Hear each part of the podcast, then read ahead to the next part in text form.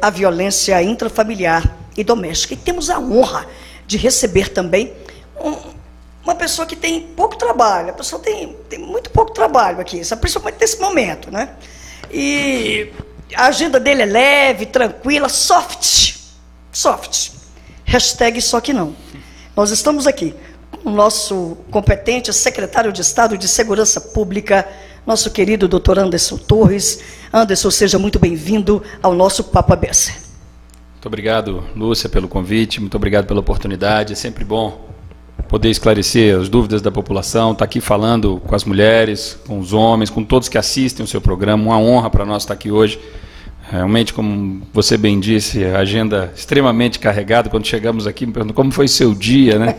Falei, é um probleminha ou outro, mas a gente. Uma coisa pouca. Uma coisa pouca, mas a gente está aqui. Muito obrigado pelo convite. Vai ser uma honra poder discutir assuntos tão relevantes com você e todo o seu time. Muito obrigado, secretário. E temos também aqui uma pessoa muito querida, uma pessoa muito querida da advocacia, que já foi secretário de Estado de Projetos Especiais do governo do Distrito Federal e tem uma vida também dedicada à nossa classe, a classe de advogados e advogadas do Distrito Federal, que é o nosso querido doutor Everardo Gueiros. Everardo, seja muito bem-vindo ao Papa Bessa. Lúcia, minha amiga, tudo bem? Quanto tempo que a gente já trafega nessa estrada aí juntos da advocacia, né? Uma honra estar aqui e poder de alguma forma contribuir com o Papa Bessa e muito mais por estar ladeado pela minha amiga Cristiane Brito, minha amiga do coração, não só ela, como a família dela toda, meu amigo Anderson Torres. Nós trabalhamos juntos, foi uma honra Anderson, ter ladeado com você e ombreado nessa trajetória, nesse tempo que eu passei no governo. Muito obrigado pelo convite e eu espero poder contribuir para esse papo aberto. Muito obrigado. Nós aqui agradecemos a esse trio fantástico aqui e eu peço desculpas aos nossos dois homens que nos ladeiam, mas eu rendo aqui uma homenagem muito especial, até porque nós estamos no mês março de todas as mulheres. É? E é em nome da nossa querida secretária nacional, eu cumprimento todas as nossas ouvintes, todas as pessoas que estão nos assistindo agora. Muito bem, esse é o seu Papa Bessa.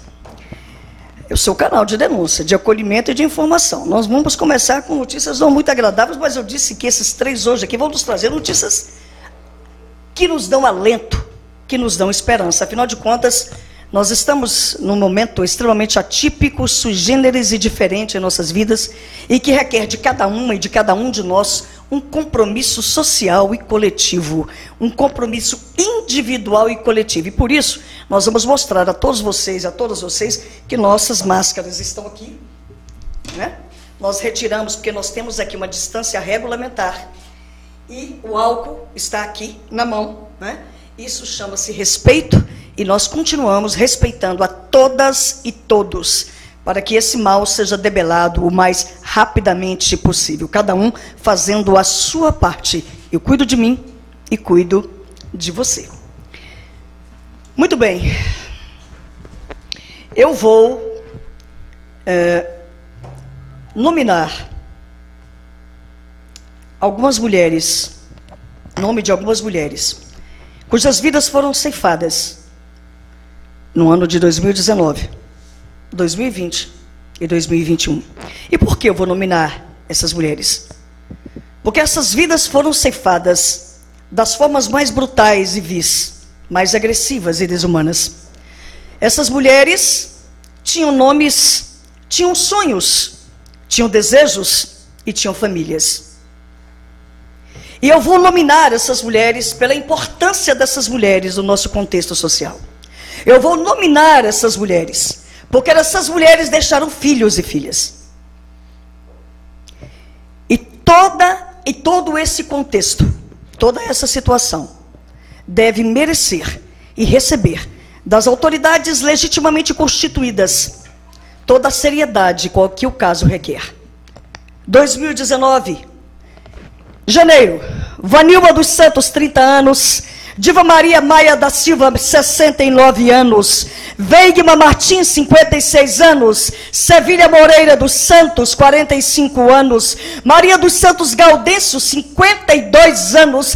Edileuza Gomes de Lima, 68 anos. Isabela Borges, 25 anos. Luana Bezerra da Silva, 28 anos. Elaine Maria, 49 anos. Jaqueline dos Santos, 39 anos, Cássia Regina, 47 anos, Maria de Jesus, 29 anos, Débora Tereza, 43 anos, Francisca Naide, 57 anos, Genir Pereira, 47 anos, Joyce Oliveira, 21 anos, Maria Almeida, 68 anos, Irã Francisca de Vasconcelos, 68 anos, Letícia Souza Curado, 26 anos, Talita Valadares, 38 anos, Cristiane Mendes, 41 anos, Pedrolina, 50 anos, Lilian Cristina, 25 anos, Graziele Feitosa, 31 anos, Keila, 43, Adriana, 29, Tatiana, 35 anos, Noélia, 38 anos, Renata, 26 anos, Nessivânia, 34 anos, Gláucia, 45 anos, Sandra, 39, Letícia, Luciana e 2020. Larissa, 23 anos, Gabriele, 18 anos, Ana Clara, Rúbia, 35 anos, Chile, Rúbia, 39, Nájila Santos, 22, Giane, 36, Maria Madalena, 65, Juliana da Cruz, 32. Maria Jaqueline, 34, Luciane Simão, 42 anos. E em apenas 43 dias do ano de 2021, algumas vidas de mulheres foram ceifadas.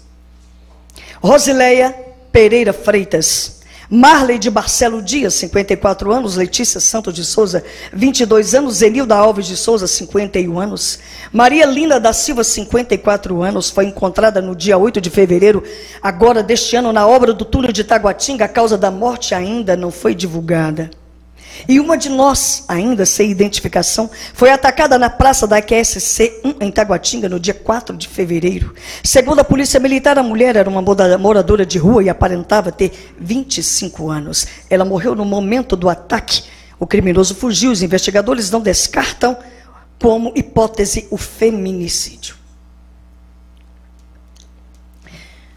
Doutora Cris Brito, doutora Cristiane Brito, diante desse cenário dantesco, do ápice da violência contra a mulher, que é o feminicídio, nós gostaríamos de ouvir da senhora que representa aqui o governo federal, que honrosamente nos prestigia com a sua presença.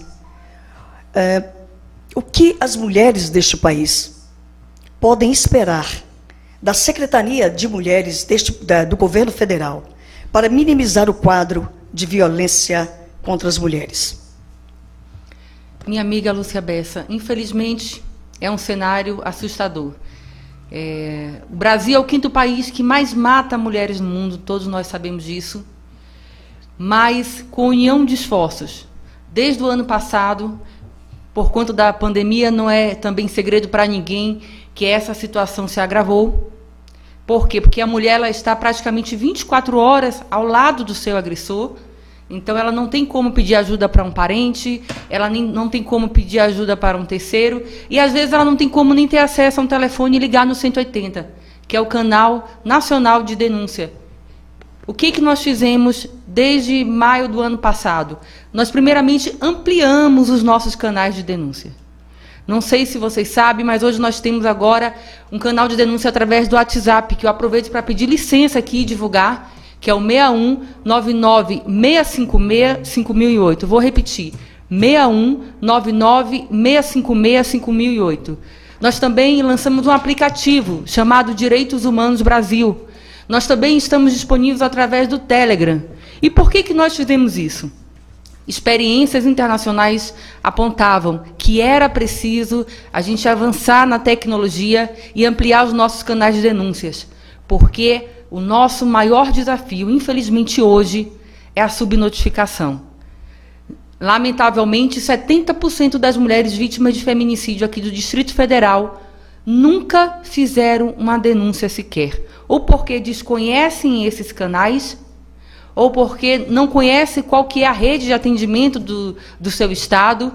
E, infelizmente, esses números nos dificultam até, até mesmo construir políticas públicas efetivas. Então, ampliar os canais de denúncia foi o primeiro passo. O segundo passo foi construir o Plano Nacional de Enfrentamento ao Feminicídio, que nós já divulgo aqui de primeira mão, que nós vamos lançar é, na última semana de março.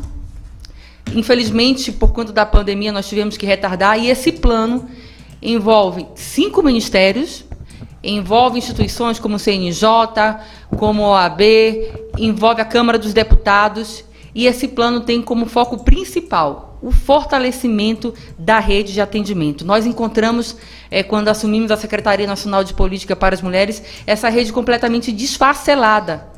Ninguém tem conhecimento qual é a rede de atendimento do seu município.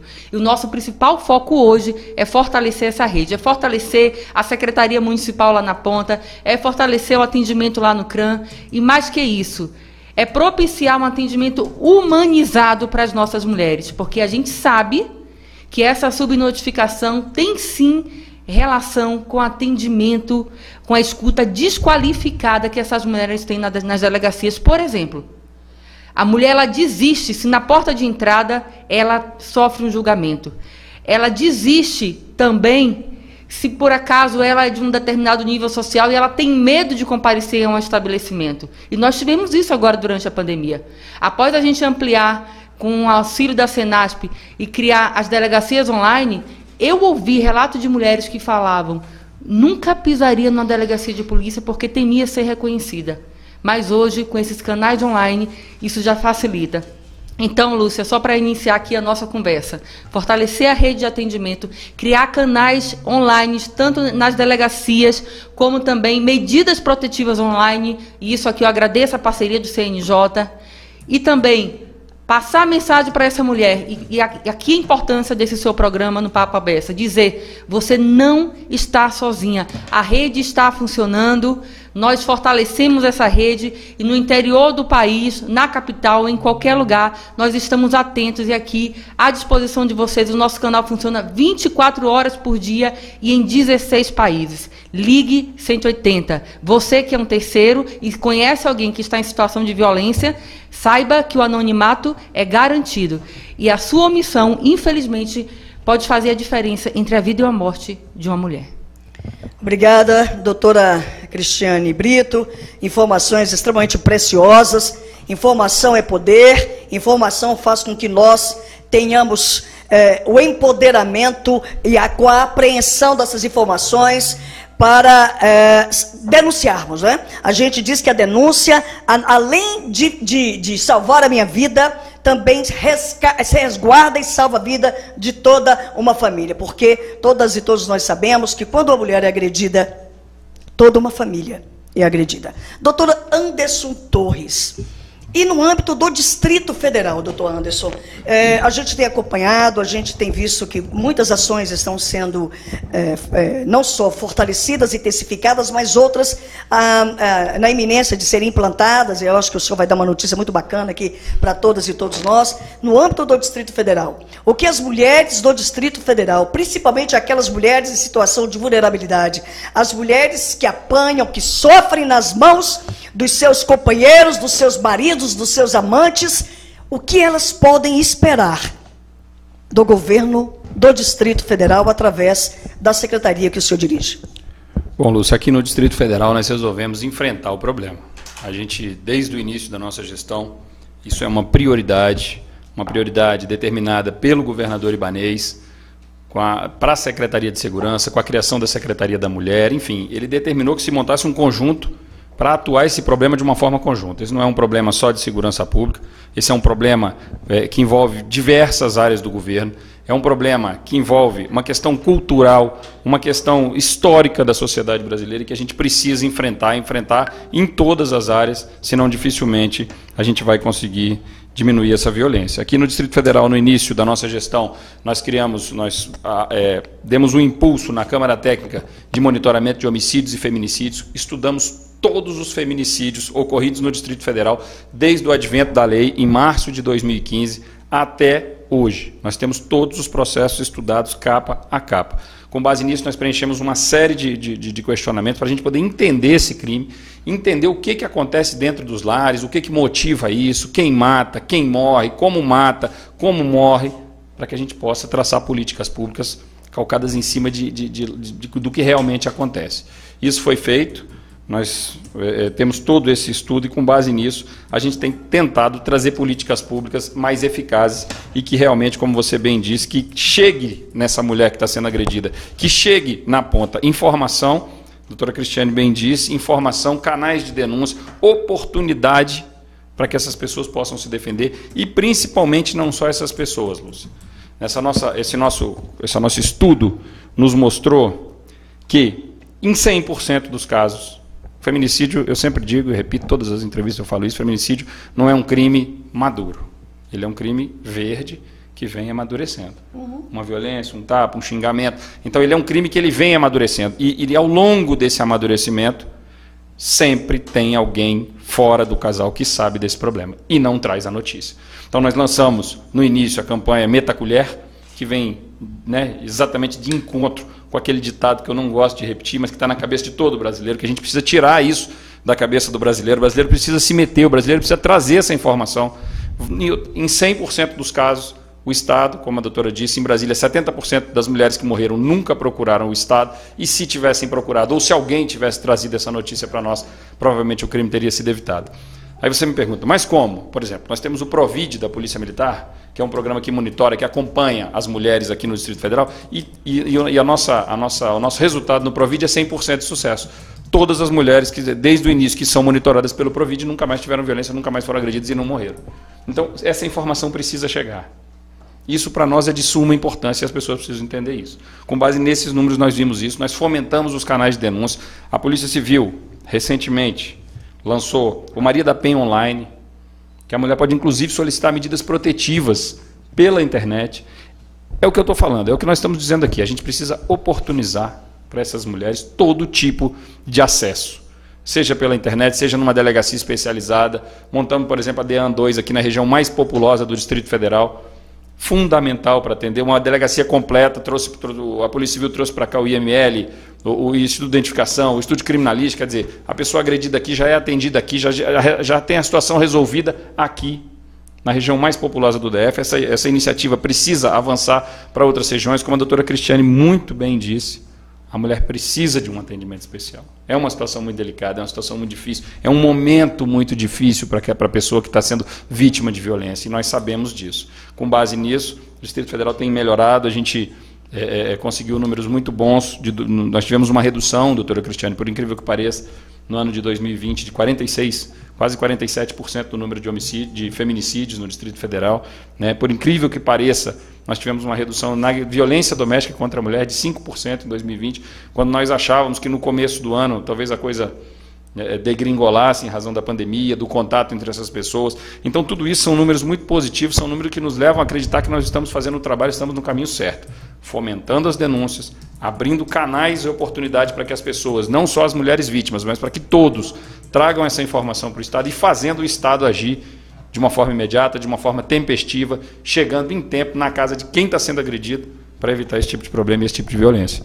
Inicialmente é isso, Lúcia. Olha, eu digo para vocês, né, que a gente aqui só traz informação que você precisa escutar, que você deseja saber e que, sobretudo, você necessita saber. São informações extremamente valiosas e eu quero você, que vocês, minhas amadas e meus amados que estão aqui nos assistindo, tem um pedacinho de papel, uma caneta, mas Lúcia, não sou do tempo do papel e da caneta, está aqui no meu celular. Então anote aí no celular, anote aí os canais de denúncia. Depois o doutor Anderson também vai disponibilizar é, o canal de denúncia que nós temos aqui no Distrito Federal. E você anote esse número do WhatsApp, anota o número do WhatsApp que eu vou dizer aqui mais uma vez no decorrer do nosso programa.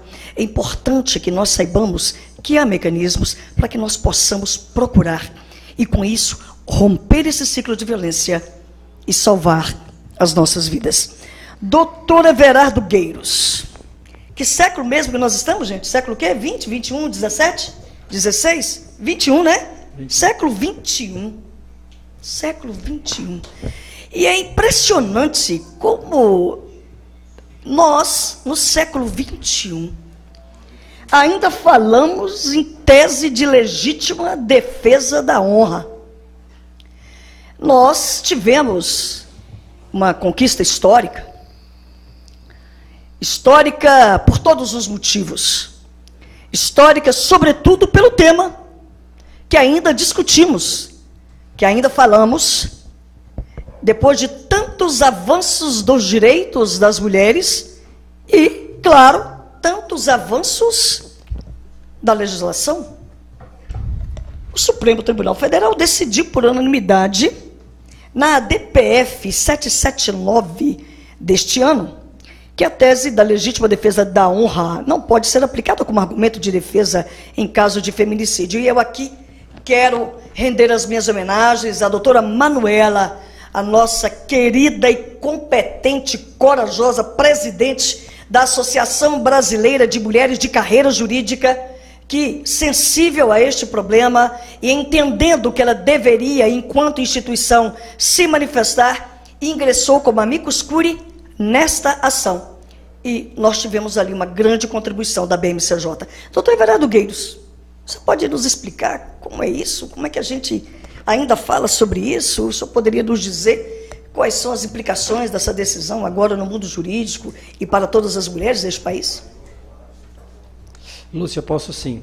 É, mas antes de eu entrar no tema proposto por você, é, é com muita tristeza, Lúcia, que eu escuto ainda falar em feminicídio, falar em violência contra a mulher dentro de casa. É, eu sou pai de três meninas e três meninas, ando eu, minhas três filhas, minha esposa, minha mãe, minha sogra.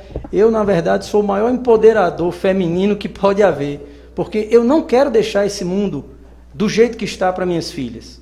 Depois de muitos anos, Lúcia, que essa tese foi utilizada em vários casos de assassinato, feminicídio puro e simples. Não existe legítima defesa da honra. A nossa Constituição não recepcionou essa tese jurídica. Eu posso falar de casos emblemáticos aqui. A gente lembra, se puxar um pouco a memória, os que são mais, mais velhos, feito eu, Lúcia. Se a gente puxar um pouco na memória. Fale por ti, fale por ti. puxar, nós vamos, nós vamos lembrar de Doc Street, né, que matou é, a Ângela Diniz, a companheira dele, e depois utilizou a legítima defesa da honra e, na verdade, transformou, foi o Lindsay Silva, Lindsay Silva que era o advogado, o Lindsay Silva transformou a, a vítima, na verdade, na culpada pelo próprio assassinato dela, pela morte dela, o que é um absurdo, é um escândalo. Mas o Supremo agora, julgando essa DPF, 779, ela veio, ele veio e fez justiça, pouco tardia, verdade, mas o judiciário ele é assim, ele consolida ao longo do tempo as decisões que a sociedade toma. Veja, nas ordenações filipinas era permitido ao homem matar a mulher se fosse num caso desse de adultério. É, ao longo do tempo veio evoluindo, em que parece ser um absurdo, contra a dignidade da pessoa humana, contra o direito à vida, contra o direito à liberdade da mulher é, se autodeterminar, se, o que ela vai fazer com o corpo dela, o que ela vai fazer com a vida dela. É, existia ainda uma tese muito arraigada desse paternalismo da nossa sociedade, entende? Onde o homem, Lúcia, é como se ele fosse o dono da casa. Lá em casa, graças a Deus, não é assim não. Na verdade, eu sou o último a falar. Sempre Qual sim, é o nome senhora. da sua esposa? É Bárbara. Bárbara, depois você me diz, viu? Depois você me dá, eu vou te dar o WhatsApp, você manda ali para ver se, ok? É Mas- isso aí, Bárbara. Mas voltando ao tema, é o seguinte: realmente o Supremo foi de uma precisão cirúrgica quanto a esse tema, impedindo que essa tese da legítima defesa da honra seja utilizada nos casos de feminicídio. Foi mais além. Ele não só disciplinou que os artigos que estavam postos na DPF não foram recepcionados pela lei constitucional, mas ele também definiu que, mesmo existindo um direito, vamos dizer assim, um direito também é, é, pétreo da nossa Constituição, não possa ser aplicado contra essa tese. Eu vou explicar. É, o Tribunal do Júri, ele, o Tribunal do Júri é soberano. quando um caso vai ao tribunal do júri, se pode alegar, pelos advogados, se pode alegar teses jurídicas e teses extrajurídicas. E assim, em muitos casos, o tribunal do júri absolveu os assassinos utilizando essa tese. E aí existiam tribunais de justiça que recepcionavam ou aceitavam essa decisão, existiam tribunais de justiça que não aceitavam essa decisão. O próprio STJ já tinha se pronunciado quanto a isso, mas agora veio a palavra final, Lúcia. Não pode se utilizar desse tipo de argumento infame, antiético, antijurídico contra as mulheres. Não, os homens que praticarem agora esse tipo de crime não vão poder se esconder atrás desse argumento que Liz e Silva lá atrás usou. É, é, tem muita notícia triste que a gente disse hoje, mas essa é uma notícia muito alegre, Lúcia. Essa é uma notícia alvissareira. É, essa é uma notícia que pode trazer alento às mulheres. Como o doutor Cristiane disse, como o doutor Anderson falou, existem vários momentos em que a mulher precisa ser protegida, seja desde o início, com utilizando essas novas tecnologias para que a mulher possa fazer as denúncias, seja no momento em que ela chega na delegacia e ela é acolhida e aquilo é investigado, e agora também o judiciário contribui, de certa forma, dizendo: basta, basta, vocês agora têm canal de comunicação, vocês vão ser investigados e vocês não vão poder se esconder através ou atrás de uma tese infame dessa. Então, Lúcia, essas são as minhas palavras iniciais e eu fico à disposição para o debate. Muito bem. Esse é o nosso querido Everardo Gueiros, conhecido no meio jurídico pelos amigos como Vevé. Muito obrigada, Everardo, pela o que sua... me honra muito, viu, Lúcia? Eu fico às feliz. vezes, às vezes me perguntam assim, doutor Everardo, é, eu lhe chamo de doutor Everardo, eu lhe chamo de doutor Vevé, eu lhe chamo de, de Vevé. Aí eu respondo, todas as vezes, me chame como quiser, desde que me chame.